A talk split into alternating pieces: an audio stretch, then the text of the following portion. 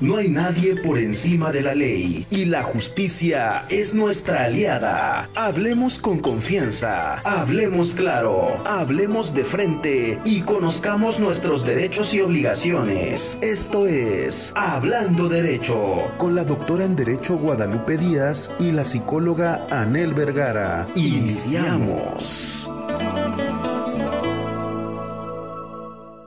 Hola, muy buenos días. Bienvenidos a nuestro programa de Hablando Derecho. Hoy tengo un invitado al cual voy a invitar a que nos echemos un cafecito. Somos psicólogos. Mi nombre es Anel Vergara, soy psicóloga de cabecera. Y pues bueno, el tema que vamos a abordar el día de hoy es un tema de relevancia, es un tema también de impacto porque de repente este, desconocemos, ¿verdad?, qué es lo que está pasando con alguno de nuestros familiares. Fíjate, Alberto, te voy a presentar ahorita un momentito más, pero quiero hacer una intro de lo que vamos a hablar el día de hoy. El tema es el trastorno límite de personalidad y cómo minimizar los riesgos, porque este es un trastorno que aunque se escucha así como muy fuerte el, nombre, es de lo más común, fíjate, y sobre todo se da más en mujeres que en varones. Sí, me imagino que ha de ser por la parte hormonal, la mayoría de las veces, pero este casualmente pues sí es un, trastorno que causa muchos estragos a nivel este emocional a nivel conductual a nivel eh, híjole hasta legal no porque pues tienen esta esta característica o esta cualidad ¿no? Les presento a mi compañero, él es el psicólogo Alberto Trujillo, nos conocemos ya de hace este bastantito tiempo y nos conocimos precisamente trabajando con este tipo de trastornos. Pues bienvenido Alberto, que también estás aquí en F, este, S Radio. Sí, hoy me toca doblete. Ya con la edad de los pocos dobletes que me puedo aventar son los programas. No, este, cuando, cuando me invitaste a él, dije, después me quedé pensando y dije, ¿qué quedará en él, mi testimonio o una intervención? Testimonio, amigo, testimonio, háblanos de ti. No, este, fíjate que, que el, tema es un tema complejo. Bastante. Es, es un tema eh, que actualmente se da, se ve más. Yo te decía hace un momento, eh, pues tiene una prevalencia de menos del 1%, está entre, está la esquizofrenia, luego viene el trastorno límite de la personalidad y después viene el trastorno bipolar, o sea, está entre esas dos. Tú bien decías hace rato que la prevalencia es más en, en mujeres. En mujeres. Puede ser este, probablemente mira, las mujeres eh, tienen más prevalencia en trastornos mentales y seguramente algo tiene que ver la cuestión hormonal. Pues estás diciendo que las mujeres estamos locas. no, no, no. Son diferentes y, hay, hay, hay muchos trastornos donde este hay más prevalencia en mujeres.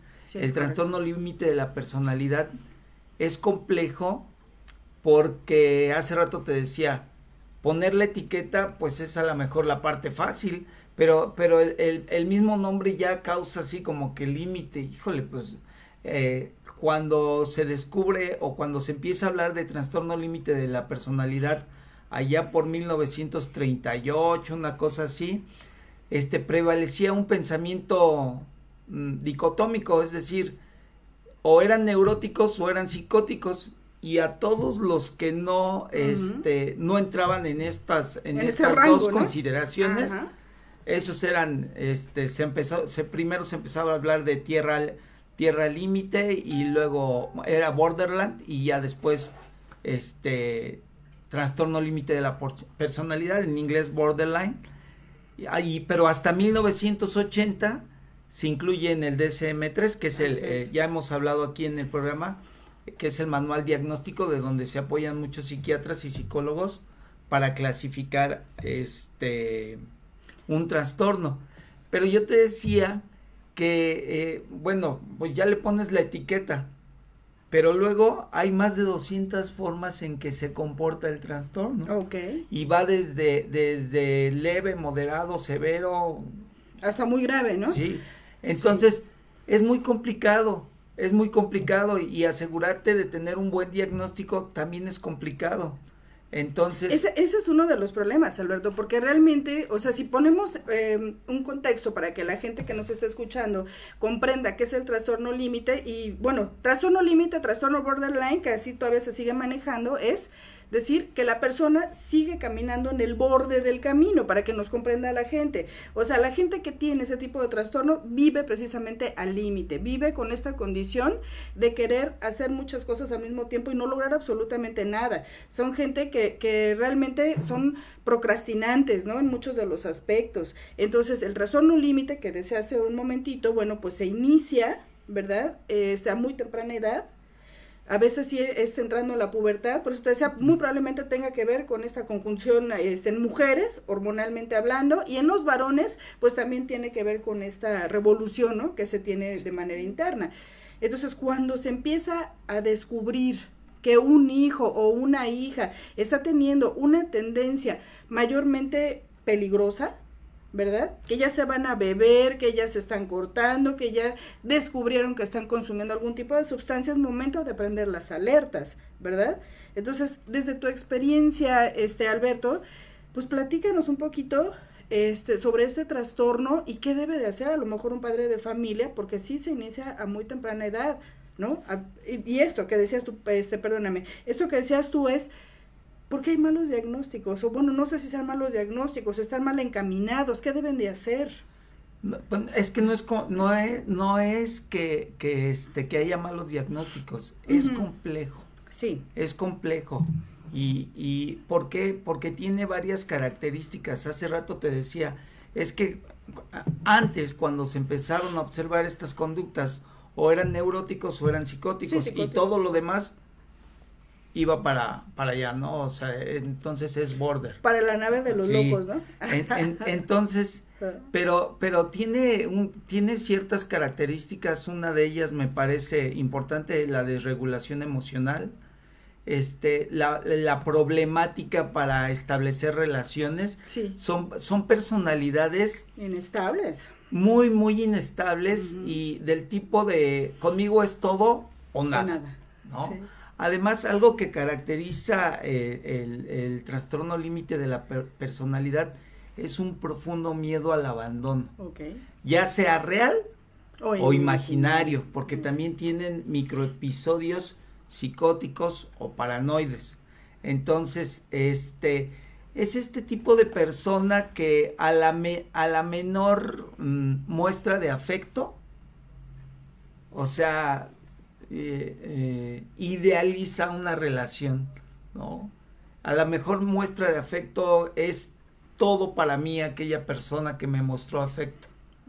Por el contrario, a la, al, menor, a la menor muestra de desaprobación o de rechazo, hay un profundo miedo al rechazo, decía yo real o imaginario, también la persona, este, entonces ya, ¿no? Ya, o sea, y tiende mucho a la agresividad. Es decir, una vez que ya se siente rechazado, tiende mucho a ser agresivo. Escuchaba yo Hasta violento. Violento, por supuesto. Escuchaba yo, ahorita estábamos comentando de un paciente y escuchaba cómo de pronto alguien que se quiere acercar a ayudarlo en un, en un momento de crisis, eh, el paciente se vuelca agresivo, ¿no? Hasta en lo físico, digo, entonces, e, esto es característico de, de, los, de los pacientes, eh, de los pacientes con esta condición. Ahora, en, en el sufrimiento que están teniendo, una forma de expresarlo es tan grande que no lo puede poner en palabras. Así es. Y una forma de, de, expresarlo o de regular esa emoción es de sacarlo. Autoagrediéndose. Sí. ¿no? Sí. Y son pacientes que regularmente los ves marcados porque se hacen cortes en la piel. Tatuajes. Se, agreden sin llegar al suicidio, aunque también tiene una alta tasa de, de, de, mortalidad, de, mortalidad, sí. Entonces, son pacientes que vas a encontrar eh, cortados, quemados, con quemaduras de cigarro, este con múltiples tatuajes, tatuaje, tatuaje, tatuaje, tatuaje, tatuaje, ¿no? Yo no sé qué traes con los tatuajes porque yo tengo muchos. Por eso yo te decía, no sé si vengo en calidad de dar un testimonio o tú ocupabas una intervención. Pero este, pero sí, gustan de estas o de conductas temerarias, sí. ¿no? O sea, te subes al carro y vas porque en el momento en el que ellos tienen esa sensación de abandono, necesitan una forma de aliviar. Sí, de descarga adrenalínica, ¿no? Exactamente. De hecho, desde el punto de vista neurobiológico se han investigado el sistema noradrenérgico, el sistema de dopaminérgico y el 5HT que es el de la serotonina. Principalmente se ha estudiado más esta parte por la desregulación que hay en los neurotransmisores. La serotonina tiene que ver con estados afectivos. Entonces, eh, ellos necesitan descargar, descargar estos sentimientos, esta sensación, este sufrimiento que tienen que no pueden expresar y tienden mucho a lastimarse. Sí. O a lastimar. O a lastimar. O a lastimar, porque también se, se vuelven agresivos. Muy agresivos. Y yo te decía, es un trastorno que tiene, es, es de muy de, ¿cómo lo podríamos decir? De los trastornos que, que gente que no se dedica a la rehabilitación difícilmente va a ver en consulta. Nosotros tenemos la, la, posibilidad de ver más a estos pacientes porque regularmente también son pacientes que de pronto necesitan la contención. Sí, la intervención, la contención. Fíjate lo que lo que investigué, ¿no? Dicen que este trastorno es más frecuente, es uno de los trastornos, perdón, más frecuentes de la mayor parte de los trastornos que existen actualmente en el DSM-5, que es el que manejabas tú. Alcanza un 3% de la población en general, que no lleva un tratamiento, pero existe y está. ¿Verdad? lo, lo, que se tiene este cuantificado y lo que se piensa que no está cuantificado. Exacto.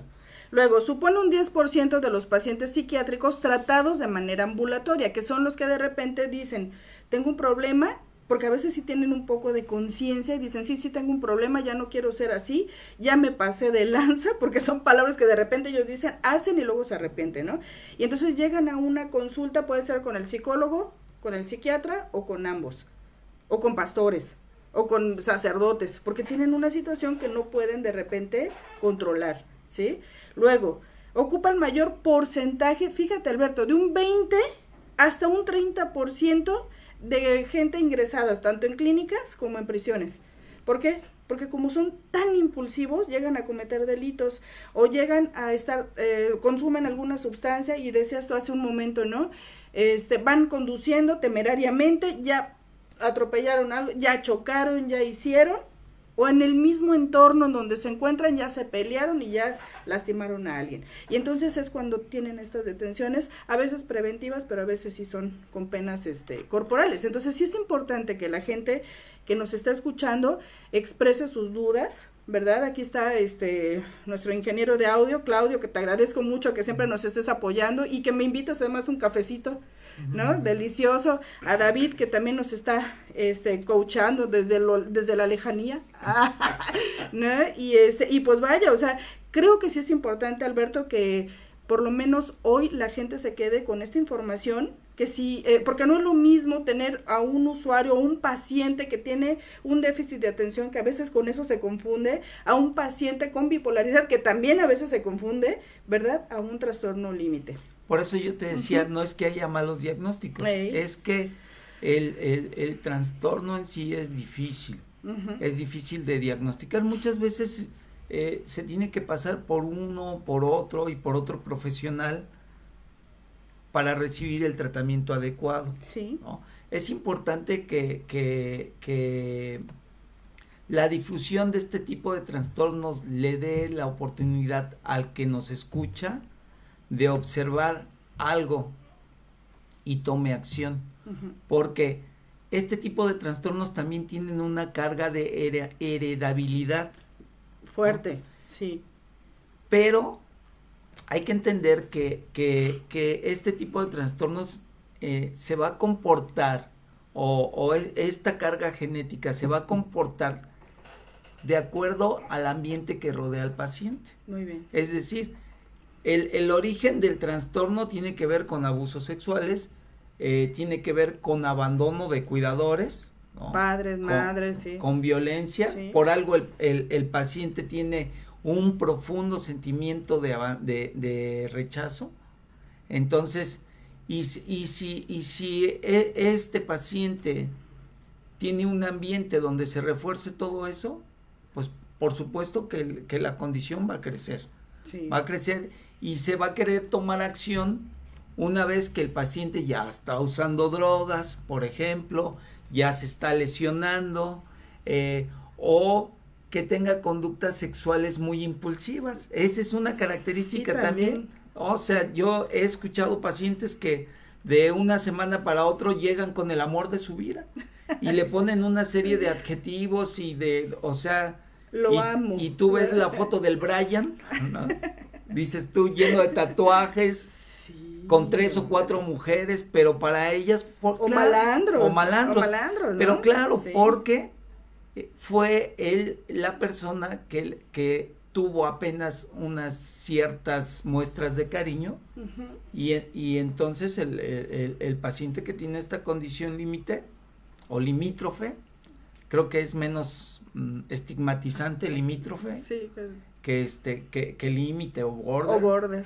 Este eh, pues dice, pues de aquí soy, ¿no? Este sí me quiere y no me va a abandonar. Entonces... Sí, son capaces de muchas cosas, ¿eh? estos, estos pacientes, porque desde que a lo mejor conocen al Brian, ¿no? Vamos a ponerle en ese, en ese Perdón a todos los Brian.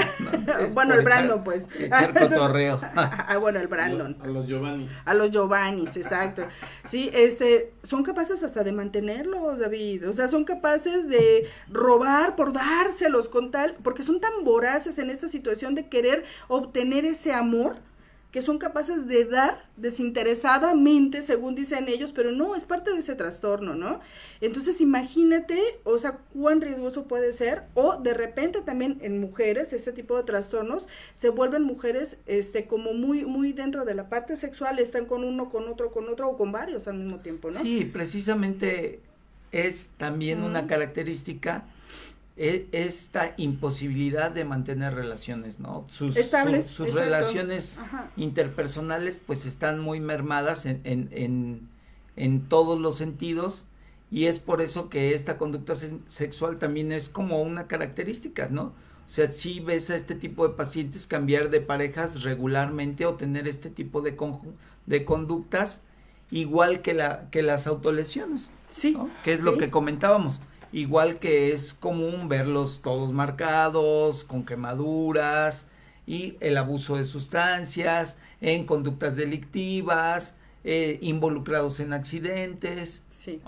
Entonces es importante que para el que nos está escuchando y observa algo así en, en, en, en su familiar, en su familiar pues pueda tomar algunas medidas, ¿no? O sea, pueda buscar una ayuda pertinente.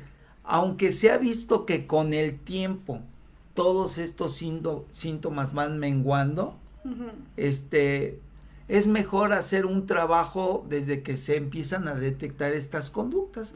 Quizá no sea un TLP, pero este, es importante que se atienda, porque muchas veces, y, y, con la experiencia de haber platicado con, con, familia de, estos, de este tipo de pacientes, la familia es la que refuerza estos sentimientos de rechazo, de abandono, de desamparo. Es que llega el momento en que se fastidian, claro. o sea, es pesadísimo. Si para nosotros, a lo mejor te ha tocado, ¿no? Si para nosotros como terapeutas, nosotros tenemos que tener un desarrollo, híjole, al máximo yo creo que, que de tolerancia a la frustración para empezar, porque son pacientes que continuamente van a dejar la terapia. ¿no? O que continuamente van a entrar en esta, en estas este, fases de amor-odio, porque incluso nosotros este, somos a lo mejor un, un sistema de proyección, ¿no? Eh, en ellos. Es que justo eso es lo que decías, es difícil con estos pacientes porque en el momento en que tú no no des cierta aprobación de alguna conducta o, o lo confrontes, no sé si esa sea la palabra, el paciente entonces ya, no es que mi psicólogo no, no sirve y el mejor no, y está igual que mi mamá o está igual que mi papá, ellos me... Entonces, y ¿Cuál yo sería te decía, la vía como de atención para un trastorno límite de personalidad? Pues es que este tipo de, pacientes les va bien, eh, ya teniendo un buen, o sea, ya teniendo el diagnóstico, claro, ver cuál es la forma, porque hace, rato yo te comentaba que hay más de 200 combinaciones entre todos los criterios que hay. Y además hay hasta ciertas este, discrepancias, ¿no? Una cosa dice el DSM5, pero en, en, en, la Unión Europea se tiene otra concepción. Entonces hay una serie de, de, discrepancias. Entonces, una vez teniendo y estando seguro, pues hay que ver cómo, ¿no? O sea, cuáles son las características del, este, del trastorno para poder hacer un abordaje, cuando menos desde la psiquiatría y, y el acompañamiento. Y este paciente tiene otra característica también, los atracones. Ah, Tienen conductas alimentarias igual, o sea, entonces, pues ahí tendrías que involucrar a un profesional de la salud, de la salud de la, de la, de la alimentación. De la conducta alimentaria, sí. Entonces, no es, no es algo sencillo, pero creo que con un buen tratamiento, el abordaje de, médico, son pacientes que pues regularmente una buena parte de este tiempo que van a tener esta condición están medicados. Sí, deben de estar medicados. Ahora, ojo también para la gente que nos escucha y nos está viendo, aquí en la mejor estación FS Top Radio, ¿verdad? Es, sí tienen que ser mayormente, eh, no nada más medicados, ¿eh? No están llamando la atención. Ojo, porque luego de repente dice la, el papá o la mamá, este, es que quiere llamar la atención. No, ojo, desde el momento en que tú ya ves que tu hijo tiene una laceración, tomar en cuenta esa laceración porque es muy probable que desarrolle este tipo de trastornos. Si tu hijo o tu hija te dijo que fue toqueteado, abusado y no le crees, ojo, porque tienden a desarrollar este tipo de trastornos que son difíciles de atender. Y aparte no tienen una cura, Alberto, o sea, eh, tienen que tener en un constante, porque esa es mi experiencia, no sé la tuya, pero es, deben de tener un, o sea, bueno, en tu experiencia personal, vivida con tu trastorno, este, es tienen que estar medicados y deben de llevar este un neuromodulador, deben de llevar a lo mejor este un antidepresivo, un antipsicótico, o sea, sí tienen que, tener este tratamiento y sobre todo es la atención oportuna e inmediata en cuanto vean los los este ¿cómo se llama? las características que se presentan en la infancia, quizá en la adolescencia, ¿no? Y sí, seguramente ahorita estabas diciendo tú esto y me acordé de, de, de todas las mujeres que entran a estos grupos de alcohólicos anónimos que no tienen consumos pero se etiquetan como ingobernables. Ándale. O sea, sí, sí, sí. ahí puedes estar ante la presencia de un TLP, de un trastorno limítrofe. ¿Por qué? Porque si tú escuchas con atención relatos, tienen todas estas características que acabamos de mencionar.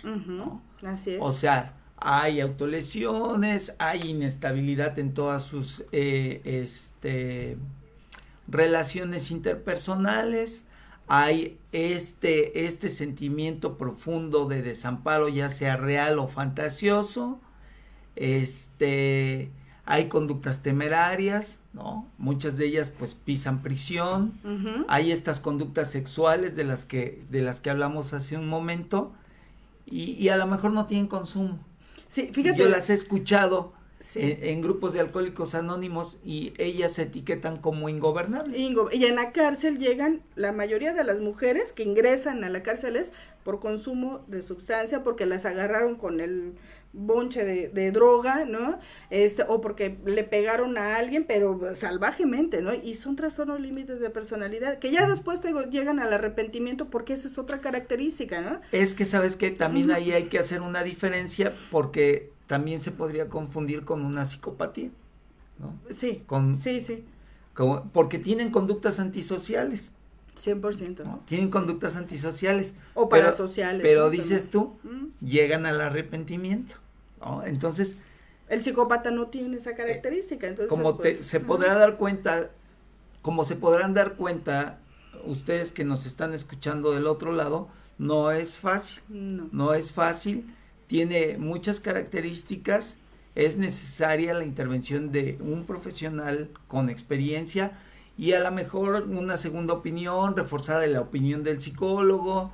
Este, ¿por qué? Porque tiene muchas tiene muchas características que hacen eh, diferente eh, un mismo diagnóstico en, en dos personas. Exacto.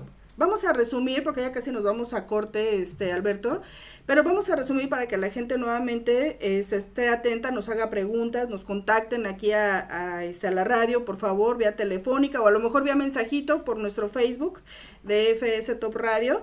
Este, y bueno, ¿qué características nuevamente las puedes repetir? Inestabilidad afectiva, sentimientos crónicos de vacío, microepisodios psicóticos, eh, distorsiones cognitivas, pensamiento dicotómico, lo que yo te decía, o es todo o, nada. Sí, sí, sí.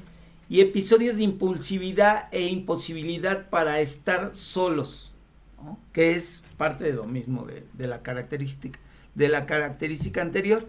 Son algunas características, okay. ¿no? Tú no te puedes diagnosticar oyéndonos. No. ¿no?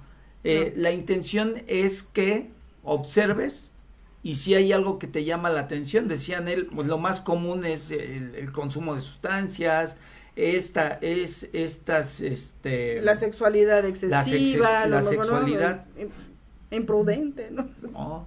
conductas temerarias, Sí. si tú las estás observando podría ser que estés ante la presencia de este tipo de, de condiciones, de trastornos, pero necesariamente necesitas acudir a una consulta con un psicólogo, con un psiquiatra, que te pueda hacer un diagnóstico y en base a ese diagnóstico empezar un, un trabajo con las características que predominan tu condición. Claro. ¿no? Estas no son recetas de cocina, o sea, no hay una forma de trabajar de manera general y que yo te pueda decir, bueno, es que a todos les vamos a hacer así. No, no, no evidentemente no se puede. Entonces, pero como características por ahí podrían empezar. Son, son personas que cambian de, de, de humor con mucha facilidad. Pero súper ¿no? fácil, por eso te digo que a veces se confunde con una bipolaridad. Bueno, ok, nos vamos a ir casi a corte, pero quiero sí, a lo mejor este, de, eh, decir los, los saludos que nos están mandando y la gente que se conectó con nosotros. Bueno, está aquí David con nosotros en Hablando Derecho, dice acá con el psicólogo que muchas gracias por venir. Eh, David dice, hola, un gusto y deleite verles juntos. Anel, felicidades por tu programa, muchas gracias por compartir a ambos, mil bendiciones abrazo fuerte. Igual, David, muchas gracias. Moisés Morales, hola, besos. Muchas felicidades a la psicóloga Anel Vergara, excelente especialista. Excelente tema. Ena María Giteras Jiménez dice muchas bendiciones a a tu invitado Alberto por hablarnos de un tema muy interesante como lo es el trastorno de autodestrucción en las personas. Les agradezco mucho dar esa forma, esa, esa ayuda a estos enfermos, pues sufren mucho y sus consejos les ayudará para que se decidan a ir a ver a un especialista. Sí, 100%, ya lo decías tú Alberto, no nos podemos diagnosticar con un programa, deben ir con un especialista y siempre pedir ayuda. Alondra Altamira, que siempre nos está viendo. Muchas gracias, Alondra. Ya este, te mando un abracito y hasta te quiero. Besos. Dice, hola, buen día, psicóloga Nelly Alberto. Qué gusto volver a escucharlos con temas tan interesantes. Saludos, extraño a la doctora Lupita. Salúdenla de mi parte, por favor. Mil gracias. Sí, yo también extraño a Lupita. Ojalá que pronto se reincorpore. Pues bueno, nos vamos a corte.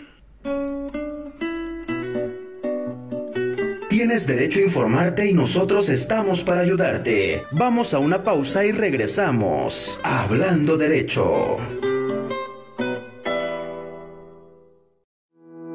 El equipo profesional de abogados de tu programa Hablando Derecho se pone a tus órdenes. Si buscas asesoría en cuestiones penales y civiles, nosotros podemos ayudarte. Contáctanos al número 777-532-0895. Nos encontramos ubicados en Boulevard Benito Juárez, número 34, Colonia Centro, en Cuernavaca, Morelos. No lo pienses más. Atención directa y personalizada por la doctora en Derecho Guadalupe Díaz Sánchez y su experimentado equipo profesional de abogados. Estamos para apoyar y a tu servicio. Recuerda 777-532-0895. No te dejes, estamos contigo. Clínica APSIC, servicio profesional. Nuestro grupo de terapeutas con experiencia en manejo de adicciones están para ayudarte. Costos accesibles. Contamos con temazcal, camas hipertérmicas de desintoxicación y relajación, hipnosis, arte terapia, activación física, yoga, meditación, terapias familiares y conferencias informativas. Te aseguramos un trato digno, cercano y profesional. Llama a nuestras líneas de emergencia 777 2791 466 777 279 97 267 777 186 68 55 777 198 3607 777 837 52 58 abierto 24 horas. Clínica APSIC el ser humano posee dos tipos de inteligencias, la emocional y la racional. Ambas se entrelazan para darle un significado específico a su vida y guiarlo por el mundo. No te pierdas con Ciencia Emocional con el psicólogo Alberto Trujillo. Acompáñalo todos los viernes a las 12 del día, aquí por Friedman Studio Top Radio. Tu lado positivo. No lo olvides. Psicología total en Conciencia Emocional. Viernes 12 del día. Cuando de ley y justicia se trata, no hay nada mejor que estar en una misma sintonía. Hablando derecho. Continuamos. Sí, muchísimas gracias. Pues otra vez. Continuamos. sí, continuamos aquí con su programa Hablando Derecho con mi invitado de lujo, Alberto Trujillo, que nos estamos tomando un delicioso cafecito. Gracias, Claudio porque esa es la, esa es la, la, postura de hablando derecho, hablar con nuestros invitados, invitarles este café y disfrutar, ¿por qué no, verdad? De esta, de esta plática, ¿no? Hablando derecho es un programa en donde las cosas se van a hablar así tal y como son, porque nos interesa que la gente que nos está escuchando, de alguna u otra manera, eh, pues sí tenga ya una información diferente, ¿no? no nada más hablar de las cosas a la y se va, sino profundizar a lo mejor sí un poquito y poder ayudar, ¿no? A las personas. Eh, pues Alberto, estábamos hablando ahorita de este tema, que es el trastorno límite de la personalidad para las personas que apenas se están conectando, que nos están viendo. Este es un trastorno, ya decías tú, que es un trastorno que se caracteriza por la inestabilidad emocional, por conductas temerarias, por el grado de impulsividad. Eh, hablábamos también hace un momento de aquellas personas que llegan a detectar algún familiar en casa, ¿verdad? Que puede ser eh, desde la infancia, adolescencia, este, y pues hablamos ahora del tratamiento, ¿no, Alberto? ¿Qué hacer? Que mira, por, eh, estamos platicando de eso y es necesario que para este tipo de condiciones haya experiencia. Tú decías hace, hace ratito, decías que, este, que has conocido personas que, que tratan con estos pacientes y el paciente termina dándoles la vuelta, que, que, es algo muy común también con los pacientes que tienen trastorno por abuso de sustancias, ¿no? Que esta sería como una condición que se conoce como patología dual, el, un trastorno límite que te lleva al, al, consumo de sustancias. Y por, por, ser un trastorno que se empieza a gestar en, en, en, la pubertad, este, me parece que el especialista indicado que puede ser de primer contacto puede ser el paidopsiquiatra. Ok. Un, un psiquiatra especializado en niños y en adolescentes. Y ya de ahí, pues el, el acompañamiento con el psicólogo. Sí quiero hacer hincapié que son pacientes que, dependiendo de la severidad del trastorno, eh, van a ser medicados. Ok. Van a ser medicados. Hablabas tú de que ocupan un antidepresivo, un antipsicótico, un, un, un estabilizador del estado de ánimo. Depende de cada paciente. Y junto con eso, este, tú decías la terapia cognitivo-conductual. Sí. Es, es de, de las que, que, ciertan, eh, que gozan de, de cierta aceptación. Y, de mayor éxito, quizá para trabajar ese tipo de, de, este, de trastornos, Alberto, porque por ejemplo, si tú introduces a un paciente a una práctica psicoanalítica, de verdad van a salir odiando al, al psicoanalista y no en sí este, por, por cómo el psicoanalista, ¿no? Sino porque son personalidades que son muy volátiles en sus estados de ánimo, ¿sí? Si van con un terapeuta gestal, pues ni se diga, ¿no? Porque ese tipo de cosas las aborrecen de repente y de volada, ¿no? Y los dejan. Entonces, sí, la práctica cognitivo-conductual, desde mi experiencia, Este, además, ¿no? Que te tengo que decir, o sea, no nada más es atender al paciente que ya me derivaron porque es impulsivito, porque ya se cortó, porque ya se quiso suicidar, porque ya bla, bla, bla, bla, ¿no? Porque así llegan a, a consulta los papás o este o la gente que, que llevan, ¿no? A, esa, a la consultoría, sino es nosotros como terapeutas, primero que nada, debemos de ser exageradamente empáticos con ellos, casi, casi comportarnos un poquitito como ellos, y tengo, y no dándoles como la, la, este, la intención de ser sus amigos, porque nosotros tenemos siempre que mantener este, este riguroso este tema que es el ser sus psicólogos, que ellos sepan que hay una figura de autoridad, que es algo que ellos no poseen, ¿no? O no, no suelen como como respetar, ¿no? Y ahorita que dijiste empáticos, pues también esa es una de, de las características de, de, este trastorno limítrofe, que son pacientes que no tienen esa capacidad de empatía, ¿no? carecen de esa incapacidad de empatía.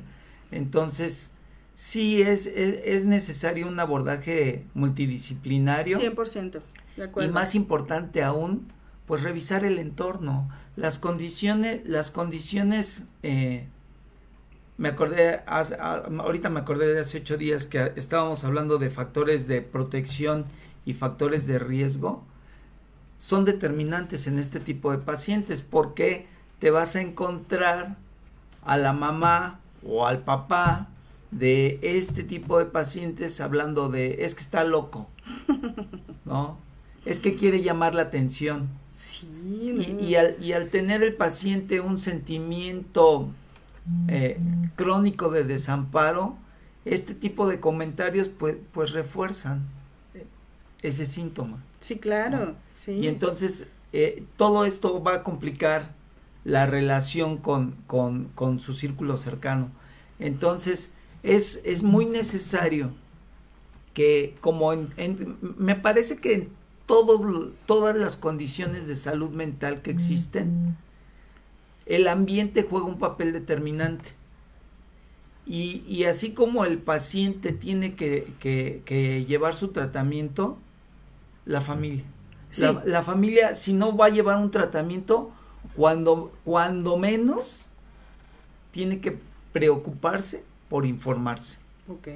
Hay un libro que, es para la familia, eh, se llama Diamante en Bruto 2, por allá al ratito que terminemos en un comentario pongo la imagen del libro, que habla de cómo debería eh, eh, comportarse alrededor de un paciente limítrofe la familia o la pareja o los, o, los, hijos, si es que hay hijos. Ya dijimos que es un tratamiento que responde favorablemente con la edad y que los síntomas cada vez van menguando. No, no en todos los casos. Sí, con la edad, pero pues sí, sí es bien este bien desgastante, ¿eh? Porque ya cuando llegan contigo a consulta es porque ya han pasado como con cuántos terapeutas. Bueno. Como con 15, ¿no? Yo decía que, que pues muchas veces ya es una patología dual, ¿no? O sea, ya tiene, es limítrofe, pero también tiene un trastorno por abuso de sustancias. Y hablando del trastorno por abuso de sustancias, ya se ha dicho aquí, o yo te he escuchado en otros programas, pues que no tiene cura. Entonces, por un lado, a lo mejor van a menguar alguna, algunas de las características, pero, la, pero las otras, pues, ¿cómo le haces? O se refuerzan. O se van a reforzar. Entonces, más vale que en, en, en los primeros consumos, en, en caso que se, se, se, dé uno cuenta de los consumos, se haga una intervención. Para que entonces estas, eh, estas dos patologías no crezcan. O sea, que, que, que, que, se puedan eh, atender eh, los síntomas del TLP antes de que se desarrolle una adicción. Muy bien. Entonces, eso sería como ideal. Y que la familia, a la vez, pues reciba información. Sí, que se reduque. O sea, no, no nada más es llevar al pacientito a tu consulta contigo, con el psiquiatra, con el neurólogo, a encerrarlos, ¿verdad? Porque eso es lo que comúnmente se hace, sino es sí reeducarse. Claro que es importante que la familia que nos está escuchando ahorita, en este momento, y que sabe que tiene un problema en casa, y que ya identificó algunos de los síntomas que tú has estado mencionando ahorita en el programa, Alberto, sí corra y pida ayuda, pero con un profesional que tenga la, el expertise para hacerlo, porque no todos, volvemos a lo mismo, no todos pueden atender este tipo de personalidades este, y no todos este, tienen esta capacidad y no porque no, no tengan el conocimiento, sino porque se necesita experiencia. Yo para atender un paciente con estas características tuve que haber pasado 15 años en la cárcel, trabajando, ¿eh? Lo aclaro, trabajando. Conviviendo con Conviviendo con ese tipo de población que además es una población de verdad muy carente de afecto, ¿eh? Porque eso lo mencionabas tú, o sea, así como ellos solicitan y quieren llamar la atención en algunos de los momentos o de los casos, sí es cierto, sí, sí sufren, sí tienen ese, ese, ese... La imposibilidad de poner palabras a su sufrimiento. Exacto. Y entonces ahí es donde buscan lastimarse. Es, una forma de autorregulación. Sí. Una forma de descargar todo ese estrés, toda esa angustia. E, es, es, como logran ellos. Y fíjate, aquí en Morelos ha habido casos donde han encontrado a, no me acuerdo en, qué parte de Morelos hace como cuatro o cinco años, donde todo un salón completo en la secundaria se cortaba. Sí, qué bárbaro. Entonces. Decían histeria colectiva, no. Entonces, mira, es, es, sí es cierto que, que es, es un porcentaje bajo, el de, tú hablabas del 3%, yo leí menos del 1%, pero bien Más decías o menos, tú, ajá. bien, bien decías tú que, que es considerando los que no están diagnosticados y enseguida fue cuando me acordé de todos estos personajes que, que en los grupos de doble A dicen que no tienen consumo pero son ingobernables y te manifiestan mucho la parte agresiva, yo me estaba acordando de un, de un pacientillo que vi en, en un centro de, rehabilitación y yo acostumbro siempre preguntarle, ¿y tú qué consumes? No, pues yo nada. Y entonces, ¿por qué estás aquí? Ingobernable. soy ingobernable. Digo, ya les vendieron eh, o ya les manifestaron esa idea, este, esa idea de que son ingobernables y, y, y lo, lo ideal es, pues búscate un diagnóstico. O sea, no son conductas socialmente esperadas, ¿no? Que tú te a cualquier provocación te moquetes con el de enfrente.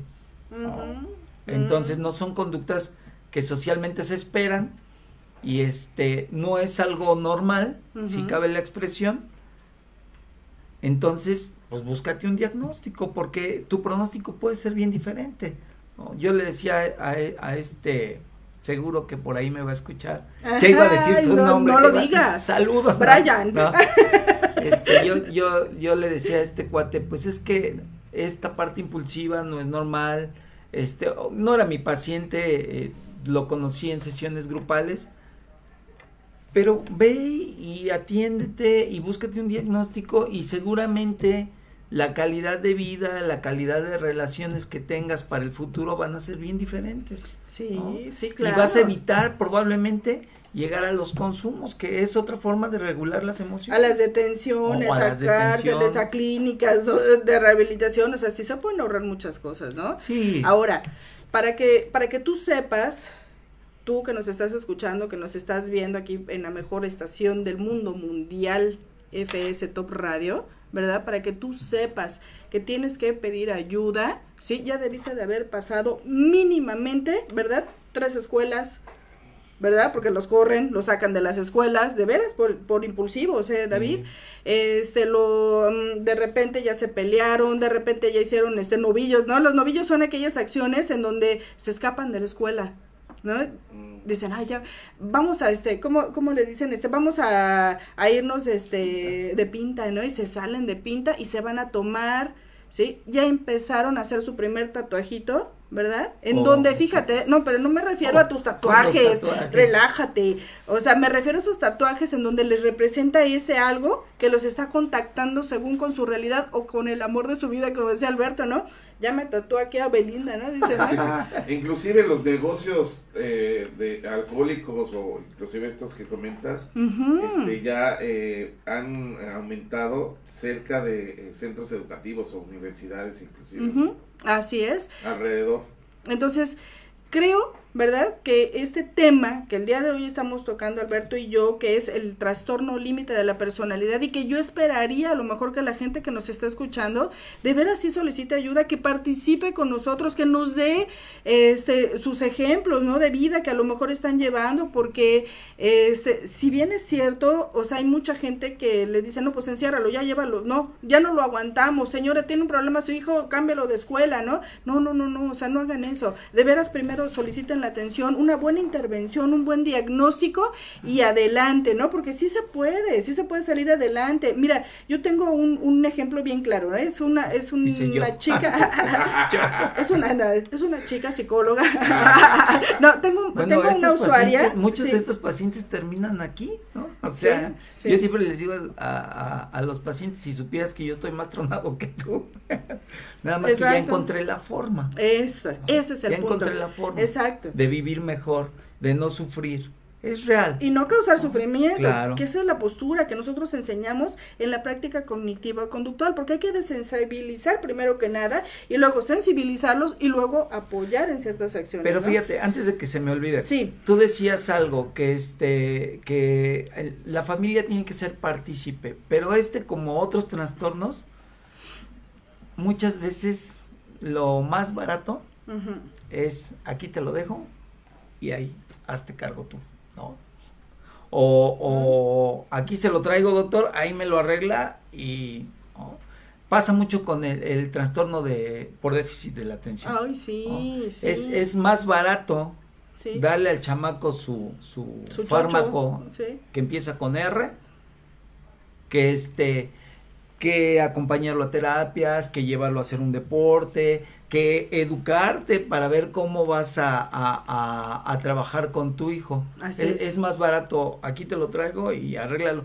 Y, creo que este tipo de programas tiene eh, un objetivo implícito que es sensibilizar tanto a los pacientes, si se puede, como a las familias de que este es un trabajo que tiene que ser en equipo.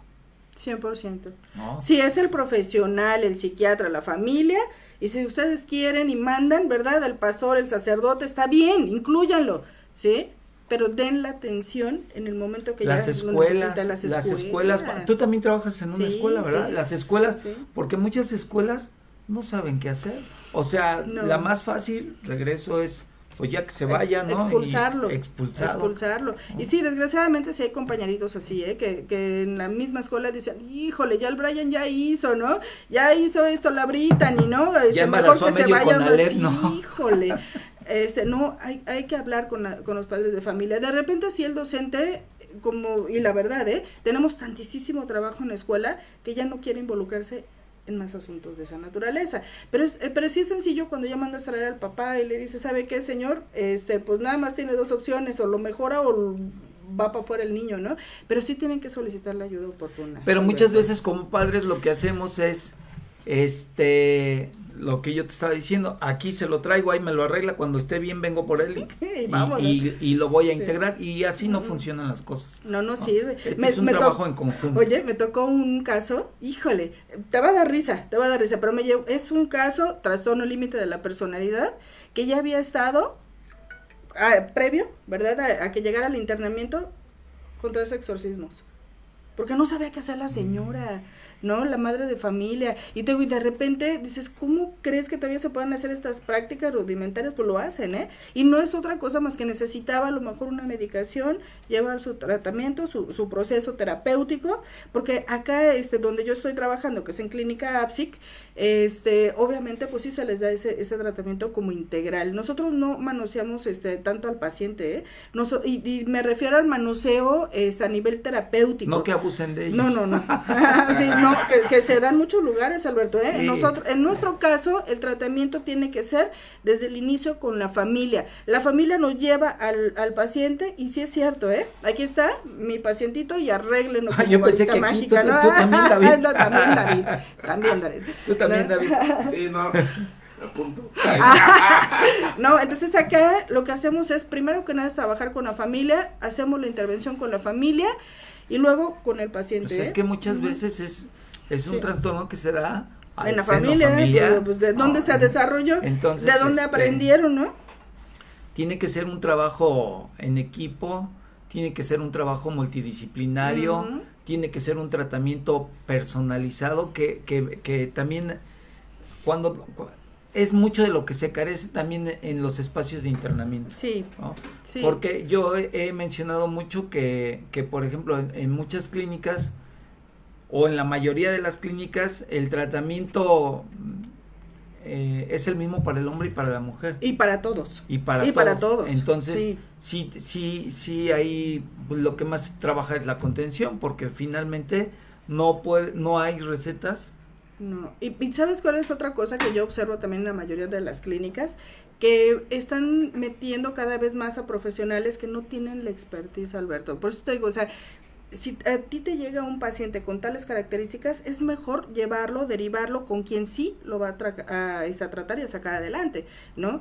Por ejemplo, te decía yo, en, Clínica APSIC lo que hacemos es básicamente hacer un diagnóstico, se le aplican de 7 o 9 pruebas psicométricas, ¿sí? Se hace un, un, estudio, se pide una autobiografía a la familia, una biografía, perdón, a la familia, se pide una autobiografía que no la da el mismo paciente porque no es la misma realidad que tiene la familia, la realidad que tiene el usuario, ¿sí? Se hace este diagnóstico de acuerdo al DSM-5, al CIE-10, este, el médico este, da una aportación, el, el terapeuta gestal da una aportación y entonces es ahí en donde obtenemos toda la mayor parte de elementos para tratar a ese usuario y entregarlo a la familia en la mejor condición posible y con menos medicación posible. Porque también es, yo observo en muchos de estos lugares que el, paciente con tal de mantenerlo tranquilito, lo sedan y lo mantienen dopado la mayor parte del internamiento y tachecito para este tipo de lugares. ¿eh?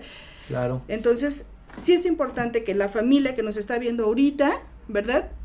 Acuda a un profesional, como en, tu caso, que tú sabes tratar ese tipo de trastornos. ¿En dónde te pueden ubicar, Alberto? Tus redes ah, sociales, tu teléfono. Pues, es que sí, como no me tocó presentar, síganos en redes sociales, este, en la página de Facebook y en YouTube en Top Freeman Studio. La mejor estación, además. Instagram está como FS-Top Radio. A mí me pueden seguir en Fundación Gente Saludable México. Ahí tiene un botón de WhatsApp o por Messenger en Instagram estoy en Conciencia Saludable. Igual me pueden mandar un DM y si le googlean ahí Gente Saludable México también les aparece en el google y en todas esas páginas está el botón de WhatsApp si se, si se quieren poner en contacto. A mí me gusta mucho compartir libros. Si ahorita por ejemplo que decía del, del Diamante en Bruto 2 que le puede servir a las familias eh, que tengan un miembro con, con esta condición de, salud mental, este, se los comparto con mucho gusto. Y bueno, si quieren agendar una cita, con mucho gusto. Ahí en cualquiera de, las opciones me pueden contactar. Ahorita a las 12 ya ahí van a salir mis números en el, en el cintillo del programa. Entonces, este, de verdad es importante. A mí me gusta hacer mucho hincapié en el trabajo que debe hacer la familia. Claro. Este, hay que reeducarnos. Si, si lamentablemente mm, ya hay una condición de estas al interior de la familia, pues no nos queda más que trabajar el doble, ¿no? Lo que muchas veces dejamos de hacer cuando los niños están chicos, pues lo tendremos que hacer en la adolescencia o a veces hasta en la adultez. Entonces, este para que puedan tener una calidad de vida aceptable. Sí, sí, evítense, ¿no? Evítense llegar a muchos de estos lugares, a los anexos, a las prisiones, ¿no? Eh, si tienen ese tratamiento oportuno. No, y si y el que te está escuchando, evítate llegar a un centro de rehabilitación. O sea, es verdad que, que, que, hacen y cumplen con una función, pero si, si eres observador, este, podrías hasta llegar a evitar. Claro. Eh, eh, un internamiento y si no, pues atiéndete con un profesional. O, sea, evítate, evítate gastar tiempo y dinero en instituciones que a veces no trabajan de la mejor manera. Sí, no. Y muchas veces a pesar de eso los pacientes se llegan a rehabilitar. Entonces, es importante que, que, nos involucremos porque podemos evitar muchas tragedias. Todo este tipo de condiciones regularmente mal atendidas deriva en una tragedia, ¿no? Deriva en una tragedia y, e, es muy común escuchar este que en el en este camino muerte, locura o cárcel. Sí, 100%. Entonces, es real. La recomendación es, es que siempre estemos pendientes y cuando empecemos a observar cosas que ya no nos checan, o sea, decías tú hace rato, hoy había mi hija y, regularmente los cortes los van a hacer en lugares poco visibles. En el caso de las señoritas, en los muslos. Sí, en la entrepierna, este, ¿no? Sí. Si de repente tu hijo empieza a andar con, manga larga, o no se quiere quitar la sudadera. Calorón, ¿no? Con este calorón, este, pues de repente echarle una revisada, ¿no? Ver qué está pasando. A veces las, las familias se hacen de la vista gorda pensando en que a lo mejor con el tiempo se va a curar o que es este es cosa de la adolescencia. Pues más vale prevenir. Si algo ya te está llamando la atención. Sí. bueno, mira, y esto y esto no es así como de milagro, ya está rosa, ¿no? Como dicen, no, esto no pasa así, o sea, es siempre con la ayuda de alguien que te va a ayudar. Solitos no vamos a poder, que también eso es muy cierto, ¿no? Pedir la ayuda es parte básica en este tipo de trastornos para evitar lo que tú estabas diciendo, ¿no? Y mira, y es que es, si, si tú empiezas a observar algo y, y, piensas que ir a pagar mil pesos a una consulta, 400, 500, 700 es caro y lo dejas avanzar, promedio en un proceso de internamiento no baja de 60 mil pesos, atendidos por, por profesionales. En la cárcel. Y en la cárcel también se paga. En la cárcel pagas protección, pagas por alimentación, pagas porque te lo cuiden, ¿no? O sea, entonces sí se pueden evitar muchísimo eh, dinero y esfuerzo, ¿no? Que si tú lo comparas, pues mejor paga una consulta. Las consultas, por ejemplo, con un psiquiatra deben de andar entre mil pesos y, y a mil, dos mil, a, dos mil, pon tú a dos mil, más los otros mil o, entre 500 y mil doscientos que te cobre un terapeuta. Y los medicamentos. Y este, más los medicamentos, pero no se va a comparar con 50 o 60 mil pesos o que, o que tu familiar entre a, a, a, un, a una patología que ya no tiene cura y que entonces vas a tener que estar pendiente por el resto de su vida o él va a tener que aprender a hacer conciencia para estar al pendiente de su enfermedad. Que qué fuerte, ¿eh? Es fuerte. Y mira, este podemos estar hablando de todo este tema por mucho tiempo este indefinido, pero lo importante es que hoy se tocó este tema. Espero que alguien de los de la audiencia que nos está escuchando aquí en su programa Hablando Derecho pues haya, haya podido a lo mejor sí determinar, tengo un problema en casa, voy a solicitar ayuda, ¿no? Mi número de teléfono es 777-279-1466, lo repito. 279-1466 y si necesitas a lo mejor en algún momento dado ayuda, pues están las líneas también abiertas de aquí de Top Radio en el 777-219-6162, lo repito, 777-219-6162 Agradezco de antemano, Alberto, ese tu apoyo, que la verdad me gustó mucho este programa, me sentí muy a gusto tomando eh, y compartiendo este cafecito contigo, este, y espero, ¿verdad?, este, podernos seguir apoyando. Gracias, Anel. Este, yo no me despido, nos vemos en un ratito a las 12. A las 12. No te olvides seguirnos, ya estamos por Spotify. Sí, este, desde la semana pasada ya, ya está YouTube, ya está Spotify. Puedes descargar las aplicaciones de en iOS y en, en Android. ¿Cómo están las aplicaciones? Friedman Studio Top Radio. Ah, como Friedman Studio Top Radio en, en iOS, en Android. Este, ya con la ventaja del, del Spotify, tú puedes descargar los, los programas y escucharlos cuando tú quieras. Qué fresa, y David, esta programación. El, podcast. Y este, suscriban al canal. suscríbanse al canal, al, de YouTube, síganos en la página de Facebook. Digo, hay un montón de, de posibilidades. Exacto, compartan. Este, compartan, denos like.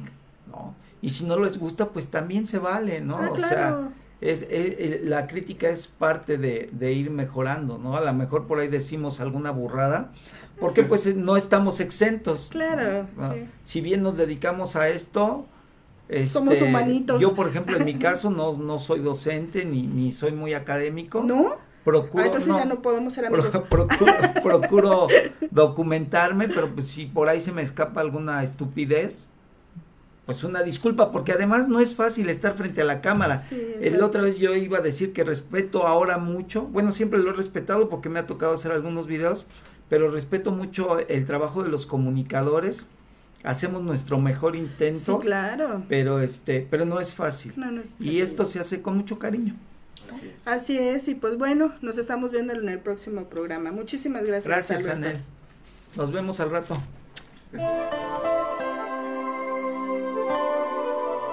La balanza de la justicia por hoy se ha nivelado. No lo olvides, la ley es clara y la justicia está de tu lado. Escúchanos en nuestra próxima emisión, Hablando Derecho, por Friedman Studio Top Radio. Tu lado positivo.